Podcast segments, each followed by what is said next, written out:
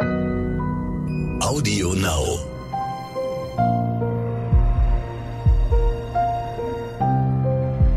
Verbrechen von nebenan. True Crime aus der Nachbarschaft.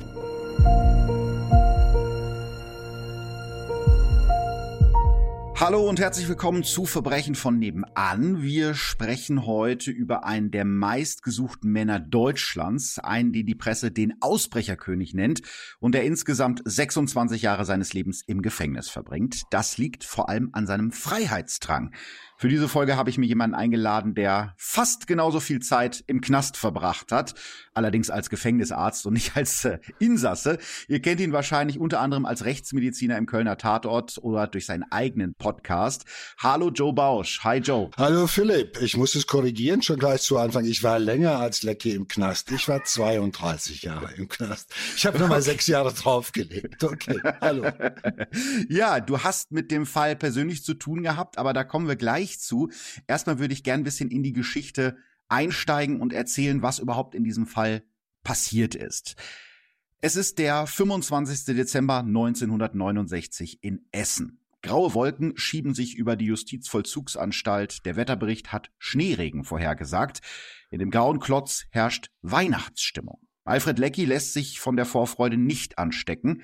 Der 31-Jährige hat ein scharf geschnittenes Gesicht. Sein markantes Kinn und seine dunklen, ordentlich gescheitelten Haare lassen ihn ein bisschen wie ein Hollywood-Schauspieler aussehen. Er sitzt hier in Essen in Untersuchungshaft, nachdem er in Bottrop einen Polizisten erschossen hat. Lecky fühlt sich nicht als Mörder, für ihn war es Notwehr, aber die Justiz sieht das anders. Jetzt wartet er in Essen auf seinen Prozess. Hier hat er auch Helmut Derks kennengelernt. Bürstenschnitt, eng zusammenstehende Augen und starrer Blick. Derks soll wegen Raubes sieben Jahre hier in Essen sitzen, aber er liebt die Freiheit mindestens genauso wie sein Knastkumpel Alfred Leckie. Also schmieden die beiden Männer einen Plan. Sie werden noch heute Abend aus dem Knast ausbrechen und sie haben sich dafür den perfekten Zeitpunkt ausgesucht. Die meisten ihrer Mithäftlinge sitzen zu dieser Zeit im Weihnachtsgottesdienst, genau wie der Großteil der Justizvollzugsbeamten. Irgendwie haben sich die beiden Häftlinge Nachschlüssel gefeilt, mit denen sie jetzt in aller Ruhe das schwere Tor der JVA aufschließen. Die Zeitungen werden später schreiben, dass die beiden Verbrecher genau in dem Moment durch das Tor in die Freiheit schlüpfen, als der Gefangenenchor in der Gefängniskapelle gerade das Weihnachtslied Macht hoch die Tür, die Tormacht weit anstimmt. Aber das ist nur ein Scherz des zuständigen Staatsanwaltes. Und doch wird in dieser Zeit eine deutsche Verbrecherlegende geboren. Alfred Leckie der Ausbrecherkönig. Den Titel hat er irgendwie mit Stolz getragen, ganz sicher. Aber ich glaube, man sollte ganz am Anfang beginnen. Irgendwo, ähm, ich kann mich erinnern, er hat ja eine ganz spannende Kindheit gehabt. Da ist, glaube ich, in Berlin aufgewachsen, im Nachkriegs-Berlin. Das fand ich damals ganz spannend. Ja, ja, absolut. Also Alfred Leckie wird am 1. Oktober 1938 im Osten Berlins geboren, also noch zu Kriegszeiten. Sein Vater Stanislaus hat einen erfolgreichen Karosserie Baubetrieb. Noch heute sind die Lecky-Anhänger beliebt bei Oldtimer-Fans. Lecky wächst in den Trümmern einer vom Krieg zerstörten Stadt auf, in einer Zeit, als die Menschen alles tun müssen, um irgendwie überleben zu können. Sein späterer Anwalt Hans Eckhard Plöger spricht von einer Kindheit mit Waffen und ohne Unrechtsbewusstsein. Für Alfred Lecky fühlen sich diese Jahre an wie ein Leben auf einem riesigen Abenteuerspielplatz, auf dem alles erlaubt ist klauen, tauschen und organisieren. In den Ruinen von Berlin sammelt er ein, was scheinbar sowieso niemandem mehr gehört. Eine funktionierende Polizei gibt es zu dieser Zeit nicht. Die Menschen haben direkt nach dem Zweiten Weltkrieg ganz andere Sorgen. Der junge Alfred begleitet seinen Vater auf den Schwarzmarkt und lernt, sich durchzuschlagen. Später soll er schließlich den Familienbetrieb übernehmen. 1948, da ist Lecky gerade zehn Jahre alt, schleicht er sich mit Kumpels in ein sowjetisches Militärdepot und klaut dort einen LKW. Mit dem riesigen Ungetüm rast er mit seinen Freunden durch die zerbombte Stadt. Sie werden nicht erwischt. Schon damals liebt Alfred Lecky es, hinter dem Steuer zu sitzen. Immer wieder klaut er seinem Vater heimlich die Autoschlüssel und fährt mit seinem Wagen durch Berlin. Später holt er seinen Vater Stanislaus regelmäßig von Geschäftsterminen mit dem Auto ab, natürlich ohne einen Führerschein zu haben oder auch nur volljährig zu sein. Alfred Leckie macht sich seine eigenen Regeln und gerät damit immer wieder mit der Polizei in Konflikt. Mit 17 muss er seine erste kurze Jugendstrafe verbüßen wegen Autodiebstahls. Aber das hält ihn nicht davon ab, seine Strafakte mit immer neuen Gaunereien und Verbrechen zu füllen. Körperverletzung, Betrug, Fahren ohne Führerschein, Unfallflucht. Für Alfred Leckie ist das alles ein Sport. Am liebsten braust er ohne Führerschein in einem Auto, das ihm nicht gehört, über den Kudamm, vorbei an den flackernden Lichtern der Stadt und mit Alkohol im Blut. Heute würde man sagen, es ist eine ganz frühe dissoziale Entwicklung, schon so ab dem zehnten Lebensjahr. Das ist ja eigentlich immer symptomatisch für solche Entwicklungen. Auch wenn man das natürlich vor dem Lichte dieser Nachkriegszeit sicherlich sehen muss. Der wurde ja nicht irgendwie schon ganz früh in seine Schranken gewiesen. Es dauerte halt doch bis zum 17. Lebensjahr. Und bis dahin hatte der natürlich schon viel gemacht, schon vieles erlebt und natürlich in dieser aberwitzigen äh, Zeit, wo halt jeder das Recht in seine Hand genommen hat, so kann man es ja sehen. Also er hat nichts ausgelassen, ja. Das geht nicht gut. das geht garantiert nicht gut, ja, das kann man, glaube ich, jetzt auch schon sagen. Am äh, 17. März 1967, das ist der Moment, wo sich das Leben von Alfred Leckie für immer verändert. Da ist er gerade mal 28 Jahre alt. Er gilt bei der Justiz mittlerweile als Wiederholungstäter, hat mehr als ein Dutzend Einträge in seiner Strafakte stehen und das lässt sich die Justiz irgendwann dann nicht mehr gefallen. Gerade als Lecky erfolgreich seine Gesellenprüfung als Karosseriebauer abgelegt hat und ganz offiziell in den Betrieb seines Vaters einsteigen will, wird er wegen fahrlässiger, gemeingefährlicher Verkehrsgefährdung und Unfallflucht zu zweieinhalb Jahren Gefängnis verurteilt. Die Zeit des Abenteuerspielplatzes ist vorbei, aber das ist für den 28-Jährigen noch nicht das Schlimmste. Er, der Autos und Autofahren so sehr liebt, bekommt den Führerschein auf Lebenszeit entzogen.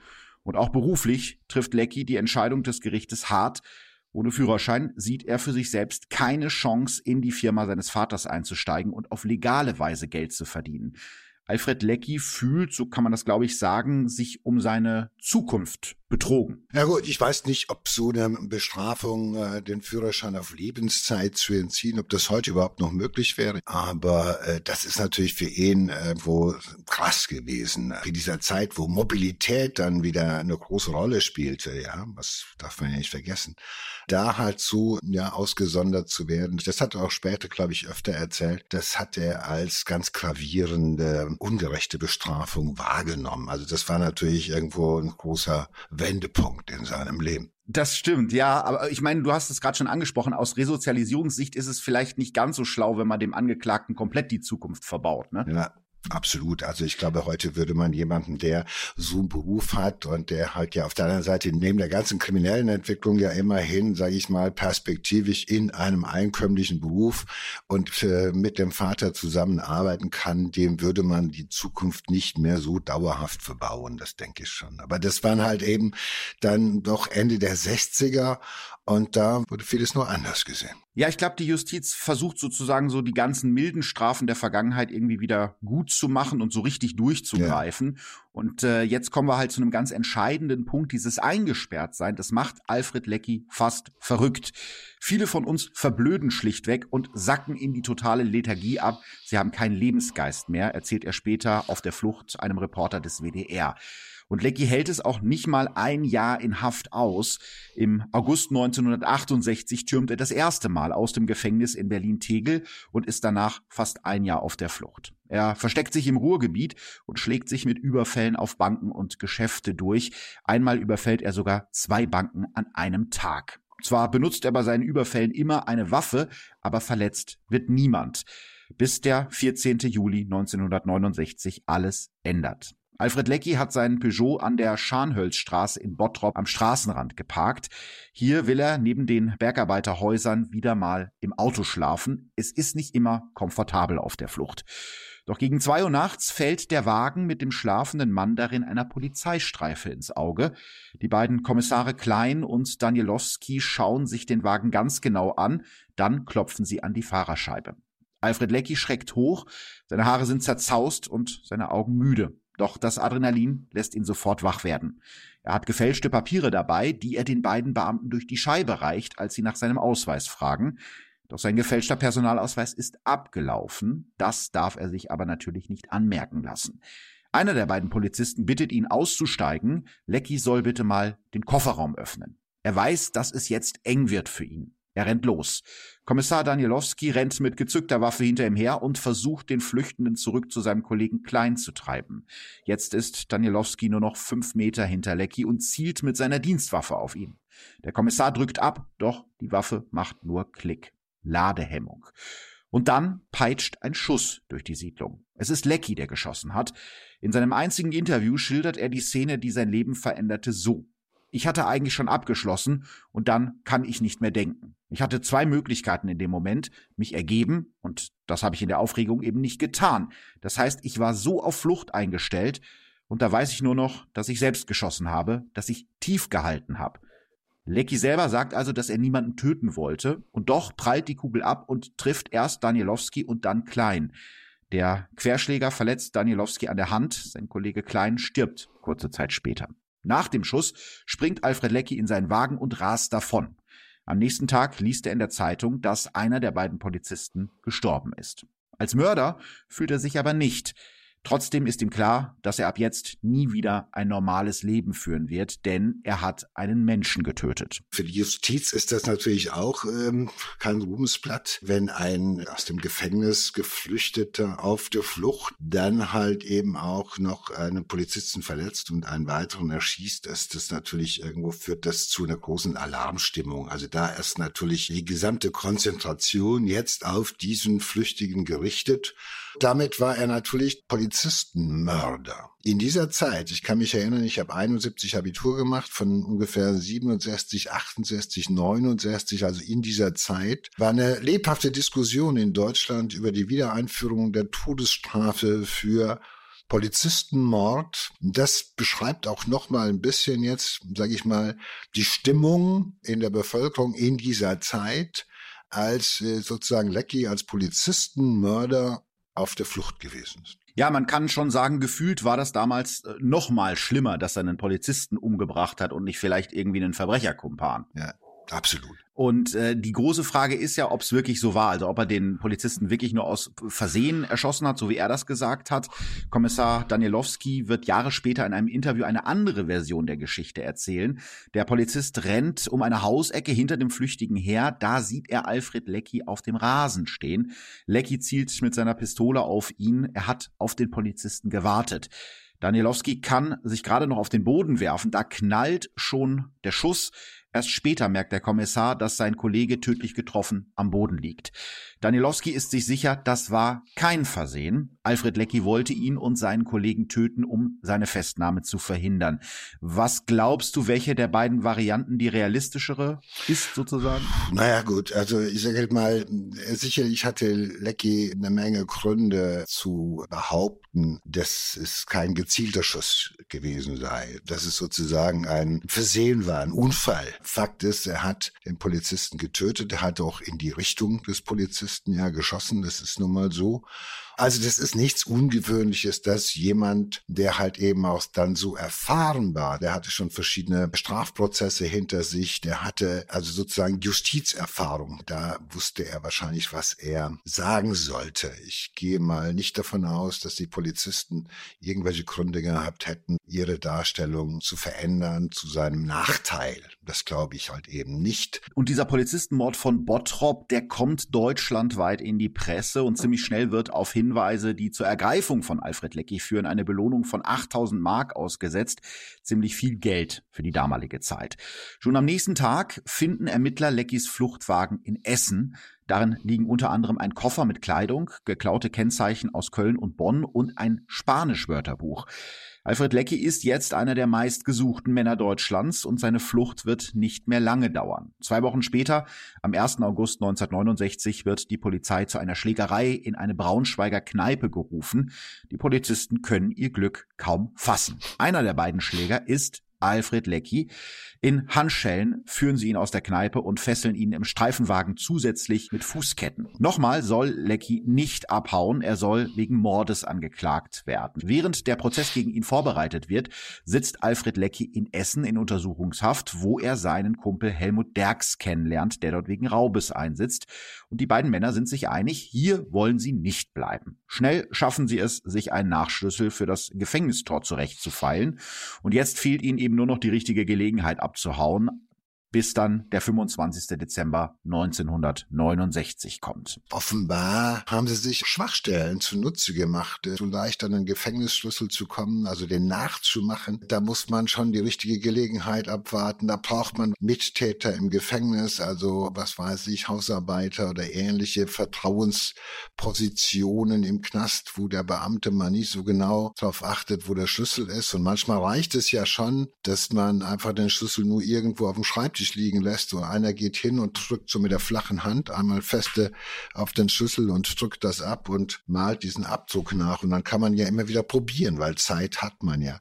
Das ist, wie gesagt, auch der Vorteil, dass natürlich solche Typen im Gefängnis dann äh, bei den Mitgefangenen ein großes Renommee haben. Also einer, der als Ausbrecher gilt, als äh, professioneller Krimineller sozusagen, als Berufskrimineller, das ist er ja zu diesem Zeitpunkt auch schon gewesen, der geflüchtet ist, der sogar auf der Flucht Polizisten erschossen hat, der genießt im Gefängnis bei den anderen Gefangenen großen Respekt und Anerkennung. Also der findet auch leicht jemand, der ihn dabei unterstützt, einen Nachschlüssel zu bauen. Da hast du recht, das hat äh, das nie so richtig aufgeklärt, aber ich glaube, die eine Krähe hackt der anderen da kein Auge auf. Absolut. ist das wahrscheinlich. Vielleicht sollte man noch eines erwähnen. Mir hat mal ein anderer Insasse, der auch öfter mal auf Flucht gegangen ist, wie das so schön heißt im Jargon, er hat mir mal erzählt, Doc, wirst du auf der Flucht brauchst du ungefähr achtmal so viel Geld wie im normalen Leben, weil du musst natürlich irgendwie falsche Papiere kaufen. Jeder weiß, dass du auf der Flucht bist, also auch in der Unterwelt wissen die Leute, hey, der ist auf Flucht, der, da zahlst du für deine Papiere das Vielfache. Du wirst also von der ganzen Szene auch ausgenommen wie eine Weihnachtsgans. Und deshalb sagt er, ist man immer auch darauf angewiesen, dass man halt wieder weiter krumme Dinge macht, also weiter Geschäfte überfällt, Raubüberfälle macht, damit man sich diese Flucht erlauben kann. Ja, das ist ja gar nicht mal so. Das muss man sich überlegen. Es sei denn, man hat schon vorher ordentlich was zur Seite getan, was die wenigsten natürlich gemacht haben. Und das heißt für Alfred Leckie, dass er jetzt ja sozusagen den, den Turbo seiner Verbrecherkarriere ja. zündet, obwohl er überall in Deutschland noch äh, gesucht wird. Nur einen Monat nachdem am 23. Januar 1970 Ede Zimmermann bei Aktenzeichen XY nach Alfred Leckie und Helmut Derks fahndet, machen die beiden nämlich schon wieder fette Beute. Am 20. Februar 1970 überfallen drei maskierte Männer direkt vor dem Metro-Großmarkt Ratsweg im Osten von Frankfurt einen abfahrbereiten Geldtransporter mit den Tageseinnahmen. Die drei schießen auf den Fahrer des Transporters, während die geschockten Angestellten und Kunden des Marktes nur zuschauen können. Nach wenigen Minuten sind die Räuber mit ihrer Beute über alle Berge. Insgesamt kassieren sie an diesem Tag 363.000 Mark in Schecks und in Bargeld. Die Ermittler sind sich sicher, hinter diesem Überfall müssen Derks und Lecky stecken. Doch die beiden sind schon längst nicht mehr in Deutschland. Sie verstecken sich im spanischen Nobelort Marbella an der Costa del Sol. Dort kauft sich Alfred Lecky eine Yacht. Und immer wenn den beiden Flüchtigen in Spanien das Geld ausgeht, fahren sie rüber nach Deutschland und überfallen Banken und Geldtransporter und sind schon am nächsten Tag wieder zurück unter der spanischen Sonne. Der damalige Bundesinnenminister Hans-Dietrich Genscher schäumt. Er bezeichnet Alfred Lecky und Helmut Derks im März 1970 als die meistgesuchten Verbrecher des Landes. Gleichzeitig wird die Fahndung nach den beiden immer chaotischer. Zeitweise sind fünf verschiedene Gruppen der Kriminalpolizei an der Suche nach Lecky und Derks beteiligt, die mehr gegen statt miteinander ermitteln. Und immer wieder hält die Polizei Unschuldige fest. Bei Stuttgart erschießt ein Polizist sogar einen Mann, der Alfred Lecky unglücklicherweise sehr ähnlich sieht kurze Frage, ich kann mir das gar nicht erklären. Wie, wie kann sowas passieren, dass die Polizei einen Unschuldigen erschießt? Na gut, es gibt halt manchmal frappierende Ähnlichkeiten und es, äh, diese ganze Situation, äh, du hast es ja sehr eindrücklich beschrieben, also wenn es erstmal in die Spitzen der Politik kommt und wenn dort erstmal sozusagen der Innenminister persönlich irgendwie auf Lösungen drängt, weil man einfach sagt, der führt die Polizei an der Nase rum, der verarscht uns alle, die Presse hat natürlich auch genüsslich jede, jede, jede Schand Straftat, jedes Verbrechen von denen, was ihnen zugeordnet wurde, genüsslich verbreitet, dann entsteht natürlich ein Fahndungsdruck, wie wir alle das heute nennen. Aber auch eine gewisse Hysterie, muss man wahrscheinlich sagen. Jeder Polizist äh, hat natürlich die Angst, dass er derjenige ist, der auch erschossen wird, weil die Jungs sind ja offenbar mhm. skrupellos. Die haben ja unter Beweis gestellt, dass sie halt eben auch bereit sind, Menschen zu töten, Polizisten umzulegen, wenn es äh, notwendig ist. Und das führt natürlich dazu, dass ein Polizist, der das Gefühl hat, dass er jetzt einem Lecky gegenübersteht und dass der das sein könnte, natürlich, sage ich mal, viel nervöser mit dem Finger am Abzugshahn ist als normalerweise. Wir reden von Ende der 60er, Anfang der 70er. Da gab es noch keine SEKs, da gab es noch keine GSG 9, da gab es bestimmte Strukturen in der Polizei noch gar nicht, die wir heute kennen. Dann waren natürlich verschiedene Länder, Hoheiten. Jeder wollte ihn natürlich zur Strecke bringen. Das ist natürlich auch eine attraktive Beute. Mhm. Das erklärt vielleicht auch, warum die trotzdem einfach weitermachen konnten, weil das Polizeiaufgebot ist riesig. Trotzdem gehen die beiden weiter auf Beutetour. Am 26. Äh, Juni 1970 drehen Lecky und Derks dann ihr Millionending, wie die Zeitungen später schreiben. Am helllichten Tag muss ein VW-Bus der städtischen Sparkasse auf der Taunusstraße in Offenbach plötzlich scharf bremsen. Zwei Autos blockieren die Fahrbahn, beide sind gestohlen, wie sich später herausstellt. Kaum steht der VW-Bus, springt ein großgewachsener, maskierter Mann hinter den Autos hervor. Er hat eine Maschinenpistole in der Hand, mit der er den Fahrer und die drei bewaffneten Sicherheitsleute bedroht. Er lässt sich von den Männern drei Aktentaschen und ein Geldmäppchen rüberreichen und sitzt nur Minuten später wieder in seinem Opel Caravan. Gemeinsam mit seinen drei ebenfalls maskierten Komplizen flüchtet der Räuber mit einer Beute von einer Million Mark in noch nicht registrierten Scheinen. Insgesamt haben Alfred Lecky, Helmut Derks und ihre Komplizen mit ihren Überfällen jetzt rund fünf Millionen Mark Beute gemacht, schätzt der Spiegel damals. Selbst der damalige Ermittlungsleiter muss die exakte Planung des Überfalles loben und sagt bedauernd, ja, das hat alles geklappt. Und die Räuber hätten sogar noch fettere Beute machen können. Das ist so eine kleine Randnotiz, wenn ihnen da nicht der Zufall dazwischen gekommen wäre. Denn nur zwei Minuten nach dem Bus der Sparkasse ist zufällig ein zweiter Geldtransporter auf der Taunusstraße in Offenbach unterwegs. Auch dieser Transporter hat eine Million Mark in Scheinen und Münzen geladen. Doch der Fahrer sieht aus der Ferne den VW-Bus vor den anderen beiden Autos stehen und wendet, weil er den Überfall für einen Verkehrsunfall hält und nicht im Stau stehen will. Blöd gelaufen für die beiden in dem Fall und der Bundesinnenminister schäumt natürlich, Genscher wieder. Er setzt sich über Ländergrenzen und Zuständigkeiten hinweg und spannt neben dem Bundesgrenzschutz auch das Bundeskriminalamt für die Suche nach den beiden Ausbrechern ein. Das hat es vorher in Deutschland noch nie gegeben. Der Presse erklärt Hans-Dietrich Genscher damals, der reisende Gewalttäter soll an diesem Beispiel sehen, dass er keine Chance hat. Ja, und tatsächlich ist es jetzt auch so, dass das endlich zumindest äh, ansatzweise zu einem Erfolg führt. Denn Alfred Lecky, wir wissen das, lebt ja mittlerweile hauptsächlich in Spanien und da genießt er das spanische Nachtleben ein bisschen zu sehr.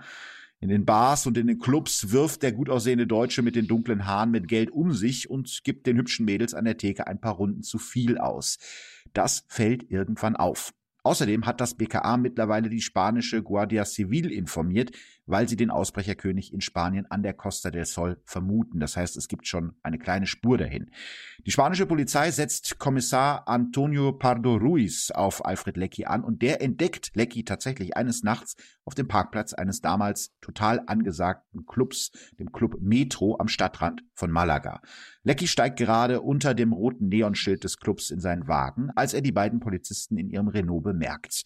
Lecky springt in seinen schneeweißen Mercedes und rast mit quietschenden Reifen davon. Kommissar Ruiz erinnert sich später, es war ein ungleicher Kampf. Er mit seinem großzylindrigen Wagen und wir mit einem alten Renault. Als Alfred Lecky genug Vorsprung hat, wendet er seinen Wagen und rast seinen Verfolgern entgegen, wie um die Polizei auszulachen. Er ist mal wieder entkommen. Trotzdem wird ihm Europa langsam zu heiß. Er hat sich bereits mehrere gefälschte Pässe besorgt und wartet jetzt nur noch auf die passende Gelegenheit, sich mit seiner Beute nach Lateinamerika abzusetzen. In spätestens drei Wochen, so hat er das geplant, ist er hier weg. Aber dann macht ihm sein Knastkumpel Helmut Derks einen Strich durch die Rechnung. Derks wird am 2. Juli 1970 festgenommen. Die deutschen Behörden setzen einen V-Mann auf Derks an, um ihm Informationen über seinen Komplizen Lecky zu entlocken. Vielleicht ganz kurz für die Leute, die jetzt äh, nicht so häufig den Tatort gucken und die vielleicht nicht wissen, was ein V-Mann ist. Also ein V-Mann oder eine V-Frau, das sind Privatpersonen, die für die Behörden arbeiten, ohne dort angestellt zu sein. Diese Zusammenarbeit ist langfristig im Gegensatz zu einem Informanten, der mal so zwischendurch Tipps gibt. Dabei haben die V-Leute immer einen VP-Führer als Kontaktperson in der Behörde, die ihnen dann auch Anweisungen gibt und sie bezahlt, meistens in Bar natürlich. Interessant fand ich, dass die V-Leute ihre Einkünfte nicht versteuern dürfen, weil dann wird ja die Tarnung auffliegen. Aber weil wir in Deutschland sind, führen die Behörden pauschal erstmal 10 Prozent der Bezahlung an die Finanzbehörden ab, weil ne, muss ja alles seine Ordnung haben. Und 10 Prozent Steuersatz ist, glaube ich, also rein steuerlich, sagen wir mal so, wäre es eine gute Idee, als V-Mann oder V-Frau zu arbeiten. Und auch interessant, während ihres Einsatzes dürfen V-Leute strafbare Handlungen begehen, um ihre Tarnung aufrechtzuerhalten. Und manchmal bleiben V-Leute innerhalb ihrer Tarnung eben nicht im Hintergrund, sondern rufen sogar aktiv zu Straftaten auf. Das nennt man dann Agent Provocateur.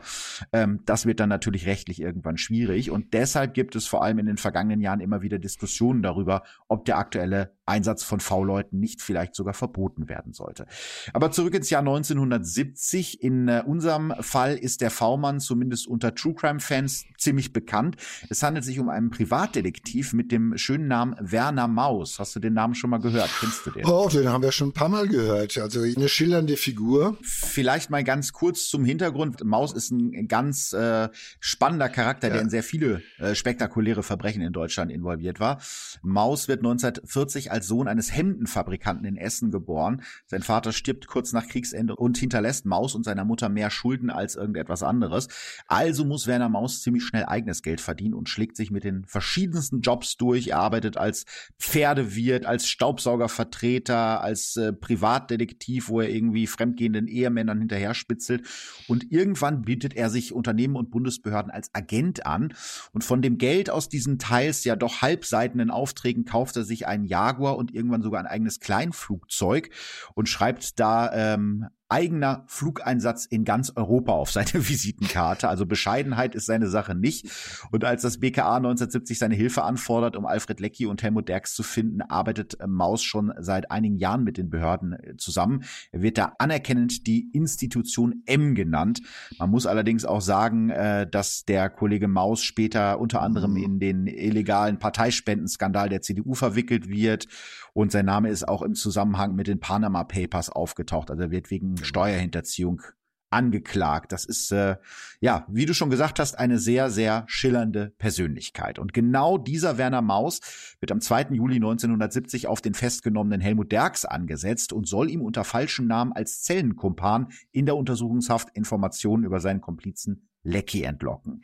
Der Plan des BKA geht auf. Derks packt tatsächlich aus.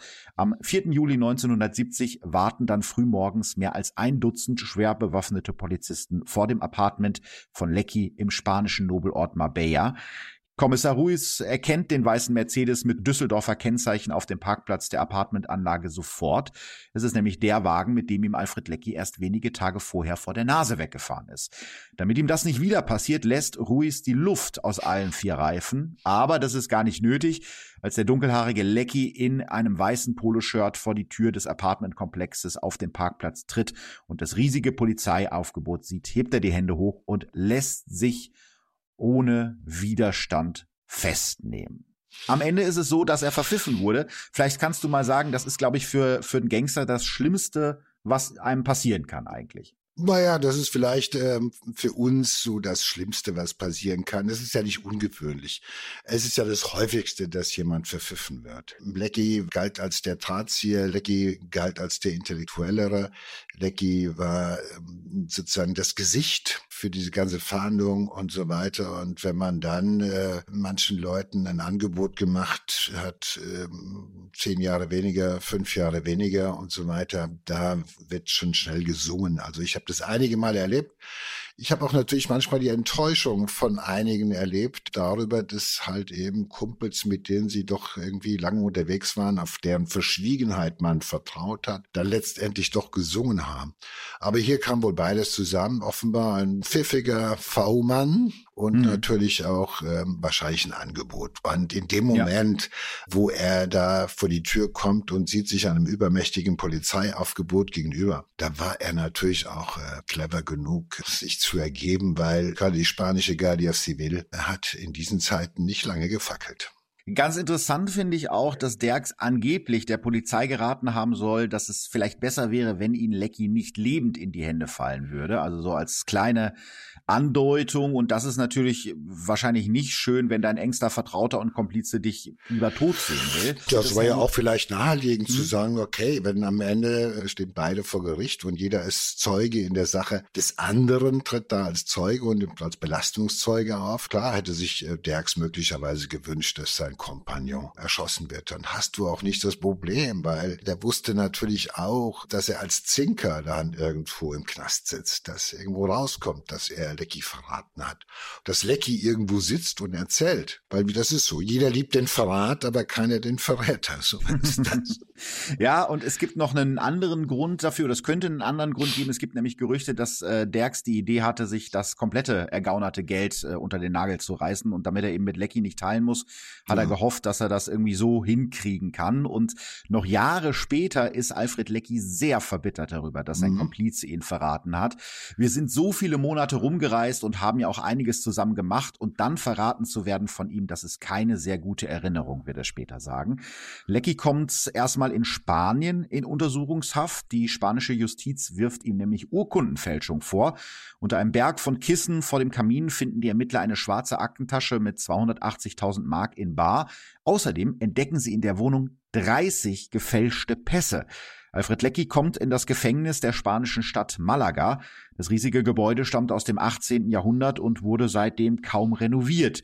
Es gilt als eines der schlimmsten Gefängnisse in ganz Europa. Lecky kommt in eine Kellerzelle ohne Tageslicht und ohne Möbel, nur mit einem Loch im Boden als Toilette. Er schläft nackt auf dem Betonboden, ein Bett oder auch nur eine Bettdecke gibt es nicht. Warst du auch schon mal in solchen altmodischen Knästen? Gibt's das heute überhaupt noch? Nein, also das, was du jetzt da gerade erzählst, das äh, gibt es definitiv nicht mehr. Aber man muss natürlich überlegen, jemand, der als Ausbrecherkönig gilt, als skrupellos gilt, der wurde natürlich damals äh, in äh, unter speziellen Sicherungsmaßnahmen untergebracht. Das heißt, keine Möbel, aus denen man irgendwas bauen kann, waffenähnliche Sachen, um auf die äh, Bediensteten loszugehen. Also heute gibt es solche, natürlich nicht feuchte Kellerräume, Hafträume, sondern mhm. heute gibt es diese besonders gesicherten Hafträume oder die sogenannten Schlichtzellen. Schlicht kommt von wirklich schlicht, einfach, überschaubar. Mhm. Da gibt es also beispielsweise keine mobilen Möbel, sondern äh, das ist sozusagen gemauert. Die Toilette ist vandalensicher. Also da kann man nicht ausbrechen, nicht abbrechen. Der Spiegel ist aus Metall, den kann man auch nicht von der Wand nehmen. Die gibt es heute auch. Da werden besonders gefährliche Inhaftierte untergebracht am Anfang jedenfalls, bis man so ein bisschen weiß, wohin die Reise geht.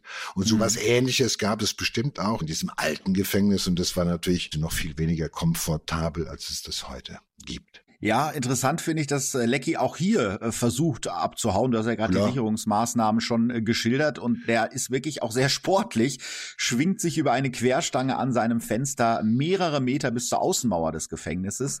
Dort kann ihn allerdings dann ein bewaffneter Wachmann stoppen. Vier Monate später, am 2. November 1970, landet Lecky mit einer Bundeswehrmaschine auf dem Frankfurter Flughafen. Die spanische Regierung hat dem Auslieferungsantrag der deutschen Behörden stattgegeben. Von da an wechselt Lecky in knapp drei Jahren zwölfmal die Haftanstalt, bis nicht mal mehr sein Verteidiger weiß, in welchem Gefängnis sein Mandant gerade einsetzt. Die meiste Zeit sitzt Alfred Lecky in Isolationshaft. Die Behörden wollen unbedingt verhindern, dass er nochmal flüchtet. Im Hamburger Gefängnis Fuhlsbüttel schreibt er 1973 über diese Zeit. Ich habe mich gefragt, wann ich für das Irrenhaus reif bin. Man fängt an, am Tage zu spinnen. Morgens wird man wach und denkt, dass man nachts mit einem Gorilla gekämpft hat. So zerschlagen fühlen sich die Knochen an. Jahrelange Isolation macht jeden Menschen mit der Zeit verrückt. Im Spurgerichtssaal 101 des Essener Landgerichts wird Alfred Lecky im April 1972 der Prozess gemacht, der nur drei Tage dauern wird. Lecky gesteht alles, wiederholt aber nochmal, dass er den Polizisten Klein nicht töten wollte. Die Angst, wieder ins Gefängnis zu kommen, hat ihn durchdrehen lassen, so erzählte er es vor Gericht. Ich bin nicht Haft gewohnt. Andere finden sich damit ab, aber ich kann nicht hinter Gittern leben. Er wird wegen Mordes zu einer lebenslangen Freiheitsstrafe verurteilt. Für die Raubüberfälle bekommt er nochmal 15 Jahre. Als erstes kommt Lecky nach dem Urteil in die JVA Werl im Kreis Soest in NRW.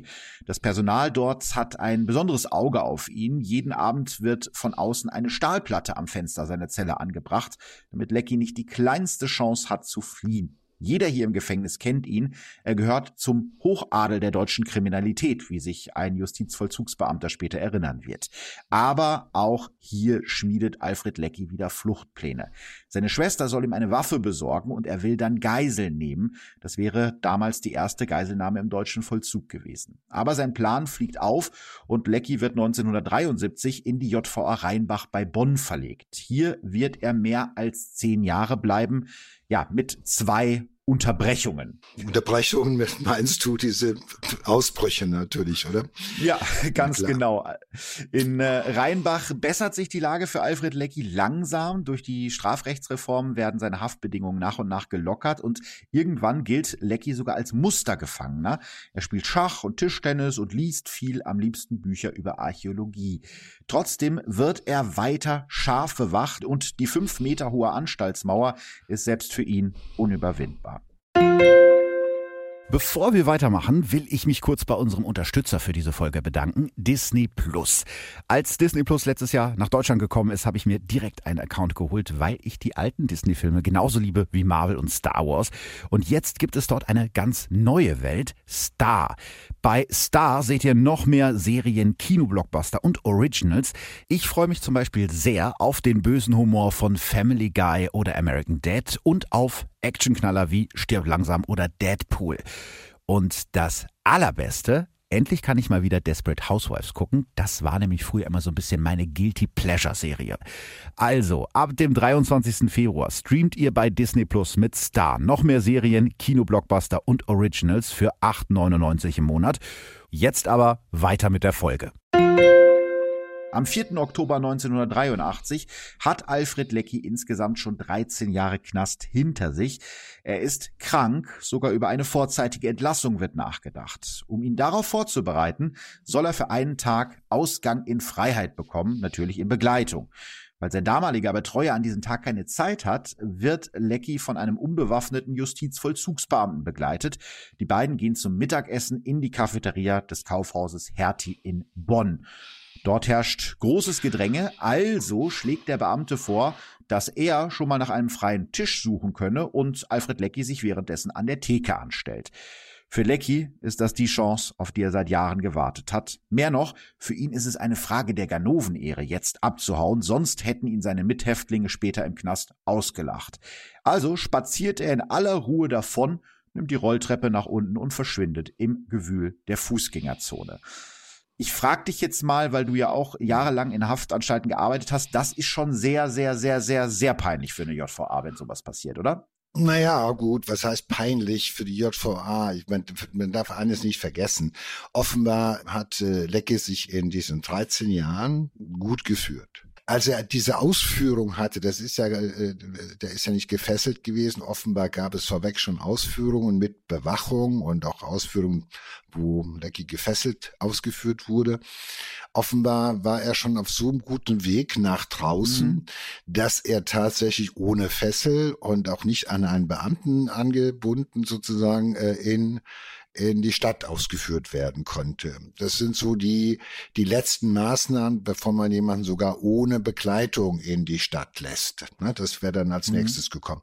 Und da ist es ja nicht ungewöhnlich, dass der ein oder andere nicht mehr zurückkommt oder verschwindet, weil je öfter man draußen gewesen ist, vorweg, in Begleitung oder auch alleine und so weiter, desto schwieriger ist es, wieder zurückzukommen. Ich kann mich an mhm. Fälle erinnern, dass Leute tatsächlich, also wirklich wenige Wochen bevor sie ohnehin entlassen worden wären, dann abgehauen sind, weil sie sagten, ich konnte nicht mehr zurück, ich war wieder draußen gewesen, diesmal konnte ich mir nicht vorstellen, wieder zurückzugehen.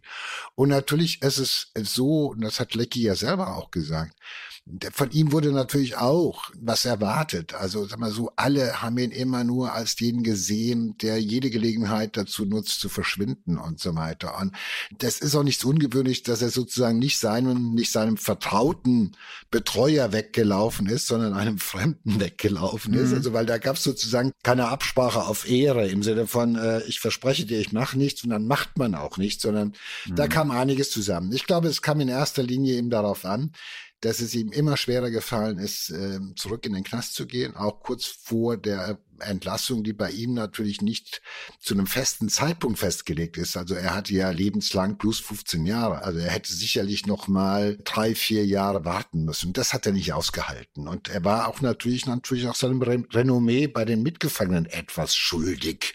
Von wegen, mhm. hey, Alfred, du hattest alle Möglichkeiten und du Idiot kommst wieder zurück. Bist du eigentlich doof? Ja, eine Frage der Ganoven-Ehre trifft es, glaube ich, ganz gut.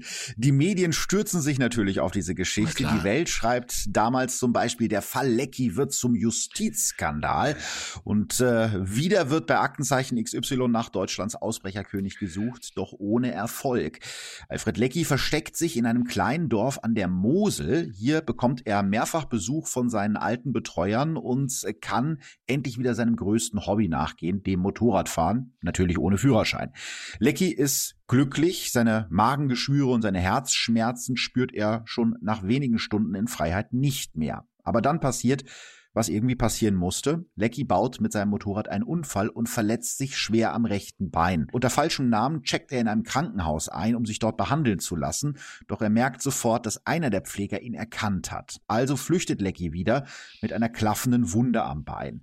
Alfred Lecky schafft es, seinen ehemaligen Gefängnisbetreuer zu überreden, ihm zu helfen, und der besorgt ihm tatsächlich einen Arzt, der Alfred Leckys Knieverletzung behandeln soll ohne ihn natürlich zu verraten. Das ist was, was ich mir nur schwer vorstellen kann, warum jemand, der für ein Gefängnis arbeitet, so handelt.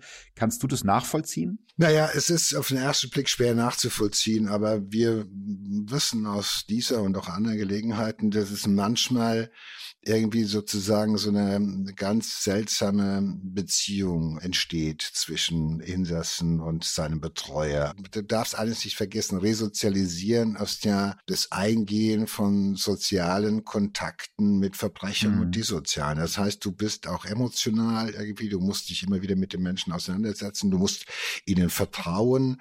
Und manche dieser Betreuer überschätzen sich, weil die sagen, bei mir macht er das nicht. Wenn er mir das Ehrenwort gibt, daran hält er sich. Und das Verrückte mhm. ist, das hat Lecky in mancher Hinsicht auch getan. Und natürlich war er auch, wie viele nach ihm, denen es auch gelungen ist, äh, Gefängnispersonal irgendwo mit in die Pläne einzubeziehen, hatte er eine hohe Suggestivkraft. Also er konnte, mhm. er konnte äh, Leute überzeugen. Also ich kann es mir nicht vorstellen, dass ich einen zu Hause operieren würde, der, der mir gebracht wird von einem Gefängnisbetreuer. Das wäre meine, sagt, das, meine nein, nächste Frage gewesen. Nein, genau. nein, nein. Also ich glaube, das äh, käme mir nicht in Sinn. Man muss schon wissen, auf welcher Seite man steht. Ja, also man hätte ja zumindest ihn versuchen zu überreden oder zu überzeugen können, dass er sich stellt, aber das macht Lecky natürlich nein. nicht. Er taucht in Köln unter und nimmt sich eine Wohnung in der Dasselstraße im belgischen Viertel. Der Ausbrecherkönig ist vorsichtig geworden. Seitdem ihn sein Kumpel Helmut Derks verraten hat, traut er niemandem mehr. Jedes Mal, bevor er aus dem Haus geht, wischt er alle Fingerabdrücke in seiner Wohnung weg. Auf Krücken geht er in die Spielhallen in der Friesenstraße oder fährt mit dem Fahrrad durch die Stadt bis zum 11. Dezember 1984. Alfred Lecky hat seit seiner Flucht aus Rheinbach insgesamt 433 Tage in Freiheit verbracht und heute möchte er gerne ins Kino gehen. Er hat sich das Kapitol am Kölner Hohenzollernring ausgesucht. Vor dem Kino schaut er sich die Plakate der aktuellen Streifen an. Frankenstein Junior läuft oder Auf der Suche nach dem grünen Diamanten mit Michael Douglas. Lecky schlendert wieder auf die andere Seite des Rings, wo er sein Fahrrad an eine Laterne gekettet hat. Er hat ja Zeit.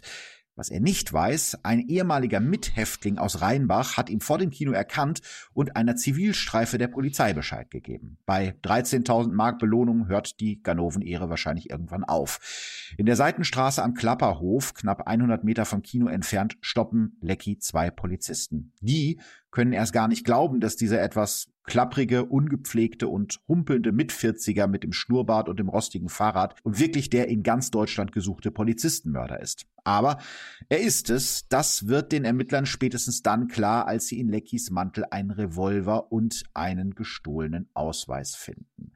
Lecky muss also wieder dahin zurück, wo er ja nun gar nicht hin will, nämlich in den Knast und auch etwas, was du gerade schon angesprochen hast. Es war ja eine vorzeitige Entlassung zumindest in Sicht.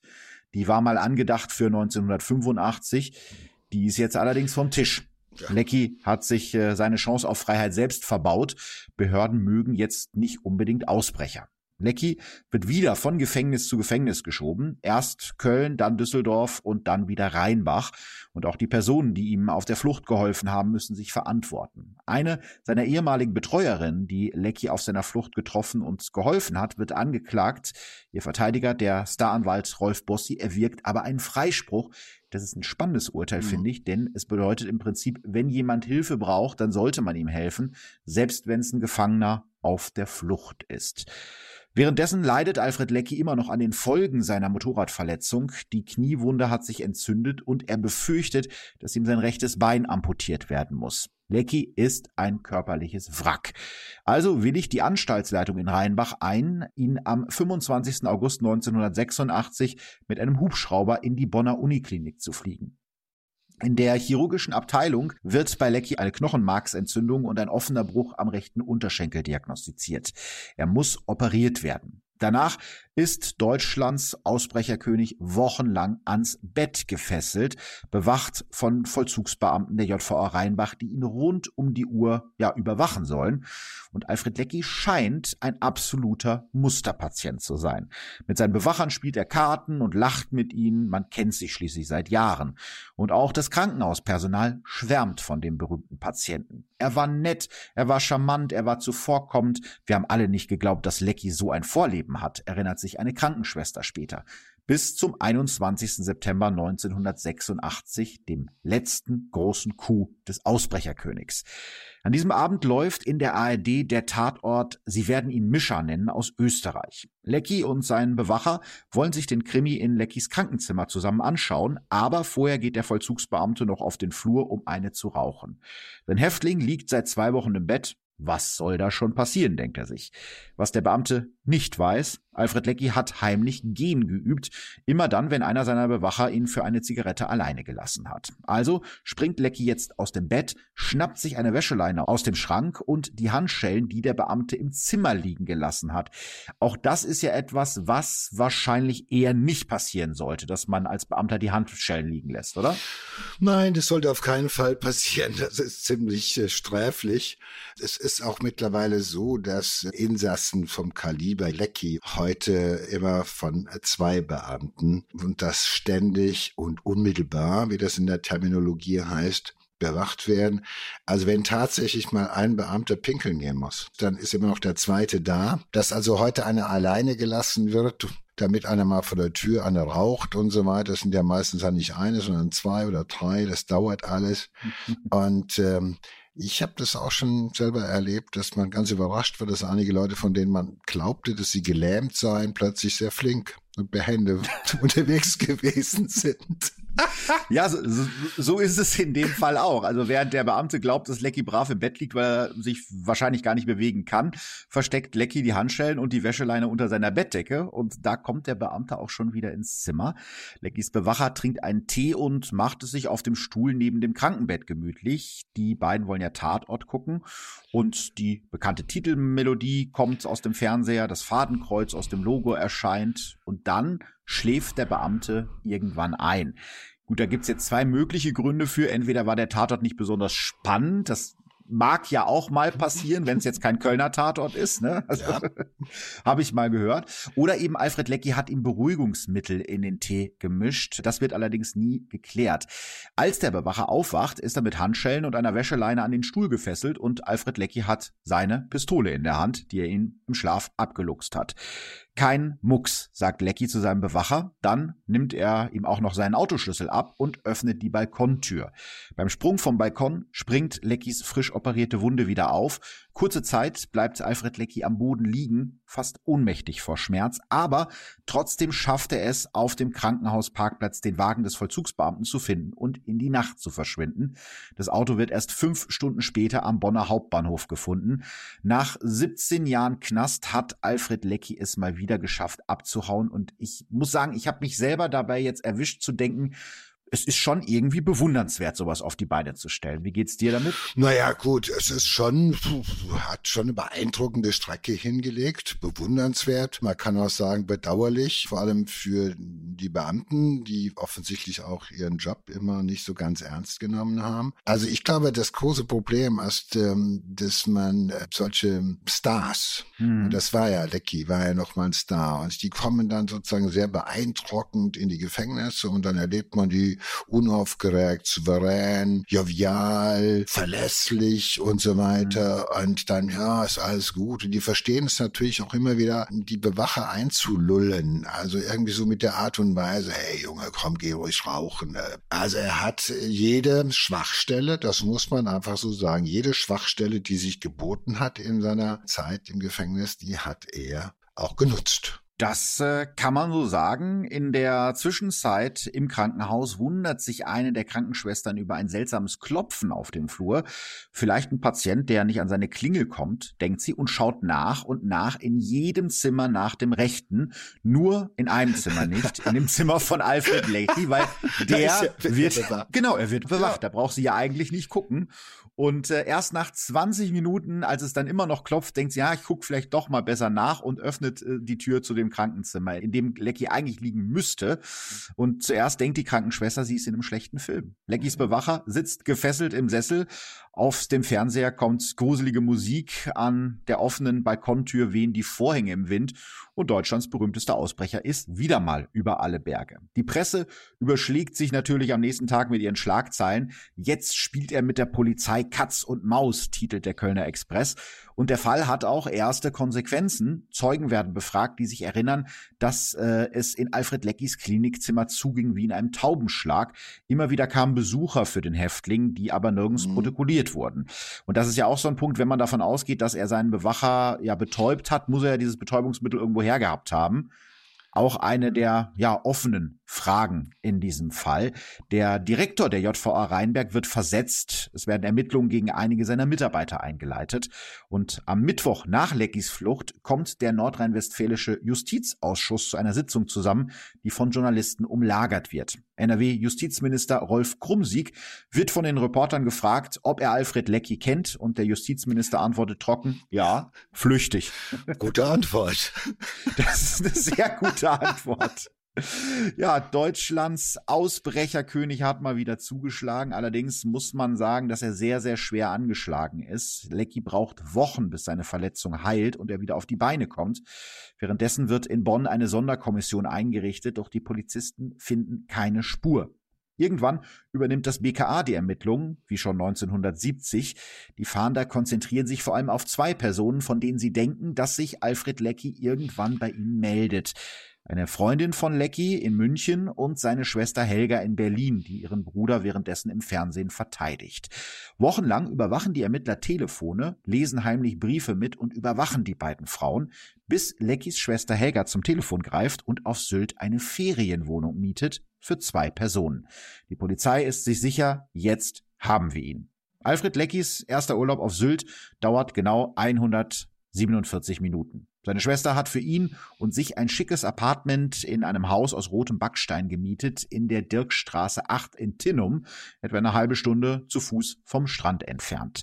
Pünktlich um 17 Uhr checken ein Mann Ende 40 mit Brille und Hut und eine Frau mit turmhochtopierten Haaren in der Wohnung ein. Das Apartment ist bis zum 3. Januar gemietet. Silvester auf der Insel. Ja, das wäre doch was. Doch draußen warten schon die Beamten des BKA und zwei mobile Einsatzkommandos, ausgerüstet mit Maschinenpistolen und kugelsicheren Westen. und sie warten darauf, dass es endlich dunkel wird. Knapp zwei Stunden später wird Deutschlands Ausbrecherkönig festgenommen. Es ist der 20. Dezember 1986 und Lecky ist wieder gefasst, nach fast genau drei Monaten auf der Flucht. Er dankt allen, die ihm auf der Flucht geholfen und unterstützt haben. Da kann man dankbar sein, wenn man Leute trifft, die sagen, Mensch, wir helfen dem mal ein paar Takte, so sagt er das später. Wieder kommt Lecky ins Gefängnis, wieder in die JVA Werl, in der er auch schon mal kurzzeitig eingesessen hat.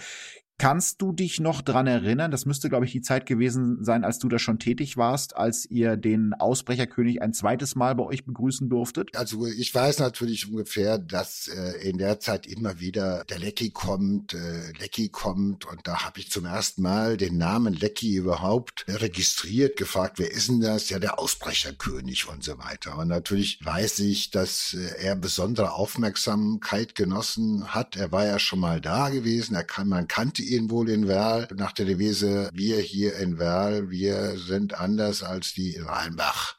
Hier mhm. bei uns ist er nicht abgehauen und bei uns haut er auch nicht ab. Also da war er ja auch schon älter und also auch von dieser, von diesen Fluchten und von diesen Verletzungen auch gezeichnet. Also unaufgeregt, aber natürlich jemand, wo man merkte, dass er die besondere Aufmerksamkeit der Justizvollzugsbeamten genoss. Der Werler ist, sagt sich ja, Rheinbach ist im Rheinland und Werl ist in Ostwestfalen. Hier sind wir gut und hier kommst du nicht weg. Und das führt auch dazu, man begegnet ihnen mit Vorbehalten, mit Vorwürfen. Du hast eine ganze Reihe von unseren Kollegen verarscht und bist dafür verantwortlich, dass deren Karriere am Arsch ist. Also hier läuft das nicht.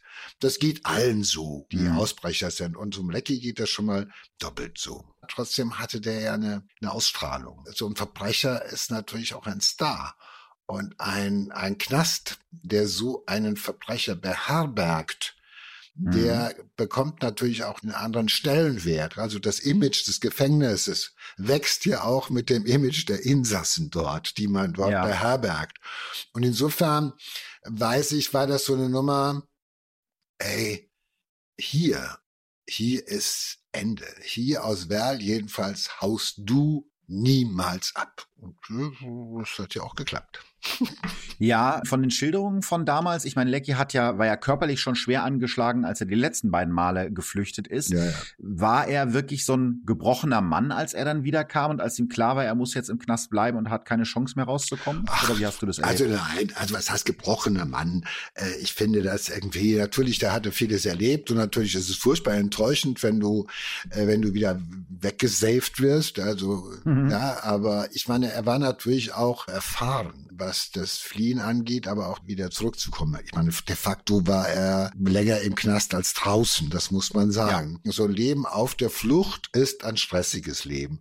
Ich habe einige erlebt, die sind zurückgekommen, die waren manchmal ganz dankbar, dass sie endlich wieder in den Knast gekommen sind. Ich kann mich mhm. an einen erinnern, der hatte Wochen oder Monate lang im Wald gelebt, der war heilefroh, dass er endlich wieder mal warm und Dusche und rasieren und so weiter. Das sind ja eher so Sachen, dass man irgendwann sagt, okay, ich kann mich jetzt mit diesem Leben im Gefängnis arrangieren. Und mhm. äh, ich glaube, Lecky ist einer gewesen, der hat es immer wieder auch schnell verstanden, sich auch im Knast ganz schnell anzupassen. Je älter man wird und je länger man im Knast ist, das passiert natürlich auch einem Lecky, desto mehr kann man sich auch damit abfinden. Das glaube ich ist tatsächlich äh, in dem Fall so gewesen, denn es dauert äh, noch mal acht Jahre, bis ja. Alfred Lecky dann wirklich äh, an der Freiheitsluft schnuppern darf. Und in der Zeit macht er zumindest, äh, konnte ich das in der Zeit nicht finden, keine weiteren Ausbruchsversuche. 1994 wird er dann vorzeitig entlassen. Er ist jetzt 56 Jahre alt und hat, äh, wie du schon eben gerade gesagt hast, die meisten davon im Gefängnis verbracht, inklusive der Jahre auf der Flucht. Lecky zieht nach Berlin und versucht dort in dem von seiner Schwester Helga geführten Familienbetrieb mitzuarbeiten, doch er scheitert. Dem stolzen Mann fällt es in Freiheit schwer, sich mhm. anzupassen.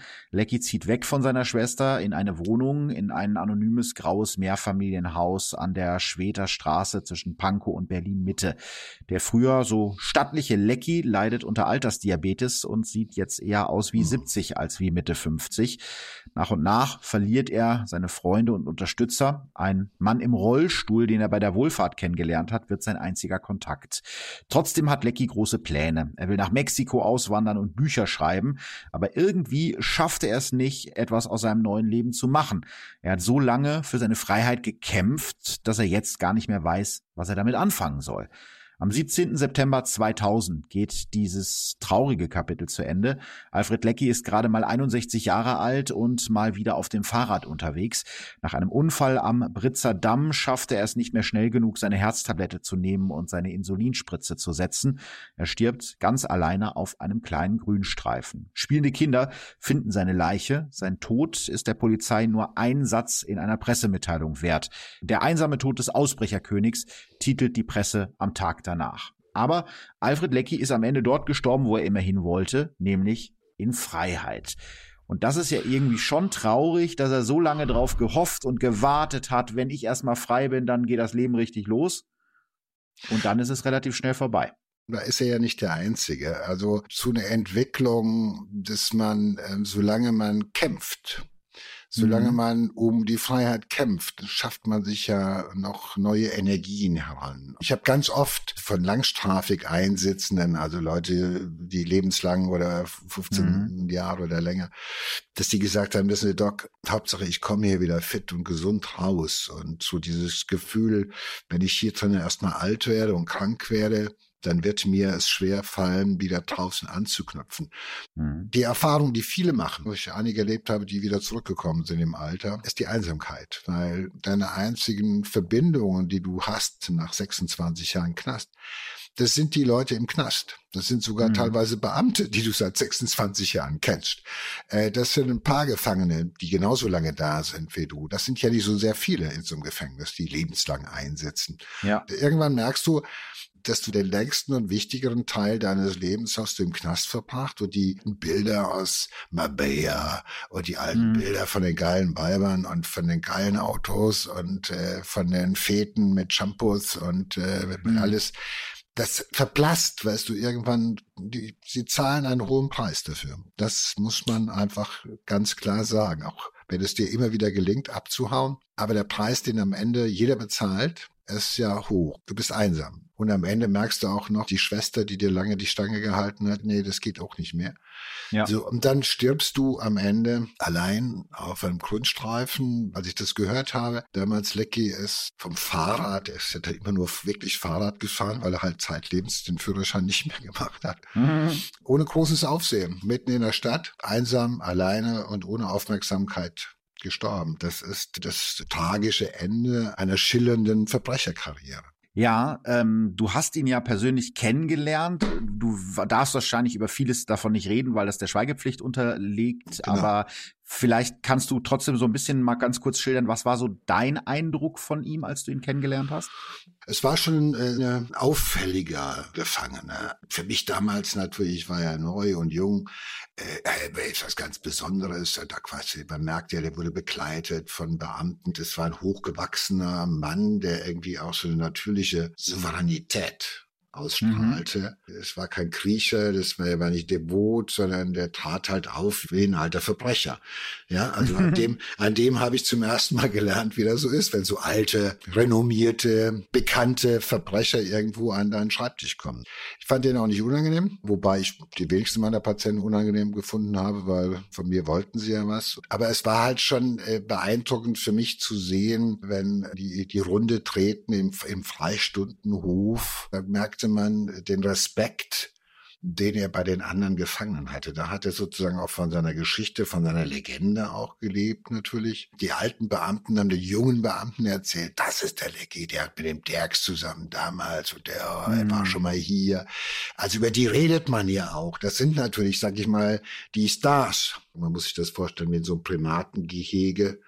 Ja, mhm. im obersten Ding sitzt dann sozusagen der alte Silberrücken und und erzählt. Aber es war auch ein Mensch, der gelernt hatte, dieses Alleinsein. Ja. Er hatte auch in den langen Jahren der Haft gelernt, souverän die Einsamkeit auszuhalten. Du hast ja gerade schon gesagt, er stand in der Knasthierarchie relativ weit oben oder vielleicht sogar ganz oben. Wie muss man sich jetzt als, als Nicht-Knastologe diese Hierarchie vorstellen? Ganz oben stehen halt die Leute, die mit der großen Knarre Geldtransporte überfallen, Kriminelle, die Geld ins Ausland geschafft haben. Dieses Kaliber Lecky, Derks, großes Kaliber, mhm. rein in die Bank, Geldtransporter, reichlich Beute, geile Autos und äh, dann auch nur ausbrechen. Also das sind sozusagen alle Parameter, um äh, im Ranking im Gefängnis ganz mhm. oben zu stehen. So, die stehen ganz oben. Danach kommen vielleicht noch die Totschläger, die Zuhälter, und dann geht es runter, Einbrecher, Betrüger, also da musst du aber schon gut betrogen haben und gut beschissen haben, also auch. Ich habe mal gesagt, ich habe von manchen Bankräubern mehr Respekt, wie von manchen den Banken gehört, wenn ich jetzt an Wirecard denke beispielsweise. Ja.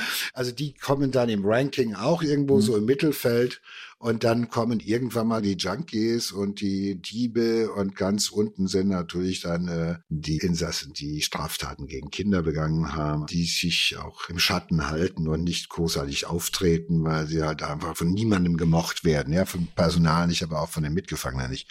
Und insofern war das schon so, dass Lecky äh, allein aufgrund seiner Delinquenz der hat mhm. ja nichts ausgelassen. Ja. Der hat ja vom Jugendarrest über Jugendstrafanstalt bis zu Hochsicherheitsgefängnissen hat er ja wirklich die ganze Karriere mitgemacht. Alles. Ich habe es ja schon mal gesagt, deren Geschichten werden auch erzählt. Das weiß natürlich auch der Gefangene, der das macht, der weiß, dass es ja, auch so ist. Und weil es natürlich meistens auch ein guter Beobachter ist. Und ich glaube, da gehört der Lecky auch mit dazu, auch einer von der Sorte, der sehr, sehr gut beobachten konnte. Nicht ganz zu Unrecht hast du jetzt über ihn gesprochen, weil er ist schon natürlich auch eine eindrucksvolle Verbrecherpersönlichkeit, würde ich mal so mhm. formulieren. Ein verrückter Fall. Oder es ist wirklich ein verrückter so. Fall, weil auf einmal tauchst du ein äh, in diese, in diese, auch in diese Historie dieser Zeit, dann nochmal die Änderung in der Strafvollzugsrechtsreform, äh, das Menschenbild, was man auf einmal ein anderes hatte, dass man sagt, auch die Gesellschaft ist ein Stück weit auch verantwortlich dafür, ob jemand so eine Verbrecherkarriere beginnt oder nicht. Also auch davon hat er sicherlich damals profitiert. Wenn man das heute weiterdenkt bis heute, wie sich das dann wieder geändert hat zum Paradigmenwechsel, ja. Wo man heute sagt, einsperren und Schlüssel wegschmeißen. Das sind schon, finde ich, hochspannende Entwicklungen, die man wunderbar in diesem Fall erzählen kann. Ich habe eine letzte Frage, Joe. Dann tu das. Auch schon durch. Und zwar möchte ich gerne von dir als absoluten Experten wissen, wenn ich jetzt mal, was ich natürlich nicht hoffe, in den Knast muss, aus irgendwelchen Gründen, wie sollte ich mich am besten verhalten, damit die Zeit nicht ganz so schlimm wird? Es kommt darauf an, warum du in den Knast kommst. Wenn du in den Knast kommst wie Lecky, weil du einen Polizisten umgelegt hast und eine, eine Spur von äh, Bankrauben und Geldtransport überfallen und geschossen hast, dann solltest du am Anfang den Harten machen und dann relativ schnell zeigen, dass du gefügig geworden bist, dann ist es ah, gut, okay. so, so zu machen. Mhm. Aber ich nehme mal an, lieber Philipp, dass du nicht die Karriere einschlagen möchtest. Also wenn du am Anfang nur mal so, was weiß ich, für zwei, drei Jahre in den Knast gehst, dann solltest du am Anfang relativ schnell gucken, äh, wo der Frosch die Locken trägt, dich anpassen, gucken, was ist sozusagen das Verhalten, was hier gewünscht ist, um halt einfach ohne anzuecken und ohne Stress und ohne Restriktionen und so weiter über die Runden zu kommen. Äh, das ist die Empfehlung, die ich dir mit an die Hand geben kann. Wenn du natürlich sagst, okay, mein Freiheitsdrang ist groß, ich finde, das sollte jeder wissen, das haben wir noch nicht besprochen. Das Fliehen aus einem Gefängnis ist nicht strafbar. Also Stimmt, wer ja. aus dem mhm. Gefängnis abhaut, also wie die Schlüssel nachmachen, verschwinden, das wird nicht bestraft. Weil das Gesetz sagt, der Drang des Menschen nach Freiheit ist sozusagen im Originär, es ist ein dem Menschen immanentes äh, Streben. Das wollen wir, das können wir auch nicht bestrafen. Es sei denn, was weiß ich, wenn er eine Geiselnahme natürlich durchzieht, da kriegt schon wieder 15 Jahre drauf oder sowas. Mhm. Aber wenn es einem gelingt, so wie Lecky bei einer Ausführung abzuhauen, dafür ja. wird er nicht bestraft. Wenn er es gelingt, durch einen nachgemachten Schlüssel aus dem Gefängnis zu verschwinden, das wird nicht bestraft. Wenn er allerdings einen, äh, einen Beamten betäubt um seine mhm. Flucht zu ermöglichen, dann okay, dann wird das schon bestraft, aber äh, es ist halt dann im Endeffekt vielleicht eine leichte Körperverletzung. Das muss man wissen. Und das heißt, es ist natürlich irgendwo auch die Geschichte, die viele Insassen bewegt. Also uns fasziniert das auf das, weil es eine tolle Geschichte ist, aber ja. es fasziniert auch Verbrecher im Gefängnis, die mhm. von denen, die abhauen Und selbst ja. wenn sie es nur mal kurz versucht haben oder von jemand sagt, hey, der hat versucht abzuhauen, da kommt der und dann wird er natürlich ein paar Wochen oder Monate lang wieder hochgesichert. Das schafft ihm Renommee. Weißt du, was ich meine? Das schafft dir ja. wieder das Renommee des nicht aufgebenden, des aufbegehrenden, der sich nicht anpasst, der sich nicht fügt. Ja, so der wilde Bill. Aber der wilde Bill hat einfach eine Scheißzeit im Gefängnis. Das muss man leider Gottes ja, so sagen. Also vielleicht mal durchaus mal zumindest versuchen, mal auszubrechen, um sich so ein bisschen Respekt zu erarbeiten. Wenn es, wenn man auf eine lange Strecke geht, sollte man es vielleicht machen, dann hat man schon mal etwas Respekt. Aber dafür, dafür zahlst du natürlich auch einen, einen entsprechenden Preis. Das darf man nicht vergessen. Und äh, weil damit äh, gerätst du auch nicht nur in die Aufmerksamkeit der Behörden, sondern auch der, der Presse. Mhm. Und wenn du siehst, gerade anhand deiner Recherchen, was da teilweise die Presse hämisch sich verbreitet hat und äh, natürlich, äh, wenn du deinen äh, Justizminister in Verlegenheit bringst, den Bundesinnenminister in Verlegenheit gebracht hast, Führungskräfte in Verlegenheit, die sind lange im Amt, die sitzen an langen Hebeln und die ja. können dir richtig wehtun, kann ich dir sagen. Ja. Nein, nein, sollte man nicht machen. Na gut, dann, dann will ich, will ich wenigstens sagen, also ich finde, dieses Mal haben wir alle ein bisschen was gelernt. Ich kann was jetzt mitnehmen. Ich hoffe, dass ich niemals in die Versuchung komme, dieses Wissen anzuwenden. Aber es ist natürlich schön, es mal im Hinterkopf zu haben. Naja, wenn, wenn nicht, ruf mich nochmal an, wenn es soweit sein sollte. Ich gebe dir dann nur abschließende, ganz persönliche Tipps. Das ist super. Joe, ich danke dir, dass du dir die Zeit genommen hast für diesen verrückten Fall. Nein, es war ein schöner Fall, weil er hat mich auch nochmal irgendwo so mit diesem Thema Freiheitsdrang, Ausbrechen, wenn man so lange im Knast ist, erinnert erinnert man sich natürlich gerade an die Begegnungen, die man am Anfang hatte oder an die Begegnungen mit einigen, die man halt eben nur aus der Presse kannte und die plötzlich vor einem stehen oder so Begegnungen mit Patienten, die man über viele, viele Jahre begleitet und betreut hat. Das kommt noch mal hoch und das macht mir Spaß. Also du hast mir auch einen Gefallen getan. Das ist schön. Joe, Dankeschön und äh, bis vielleicht zum nächsten Mal. Gerne, mein Lieber. Danke. Dankeschön. Ciao. Tschüss. Verbrechen von nebenan. True Crime aus der Nachbarschaft. Mehr Infos und Fotos zu unseren Fällen findet ihr auf unserer Facebook- und unserer Instagram-Seite. Zum Schluss würde ich euch gerne noch einen Podcast empfehlen. Worum es da geht, das können euch die Hosts am besten selber sagen. Hallo, wir sind Sharon und Patrick und jeden Mittwoch gibt es eine neue Folge unter uns auf die Öhrchen. Lust auf einen Blick hinter die Kulissen einer täglichen Serie und spannende Backstage-Geschichten? Dann hört rein. Audio Now.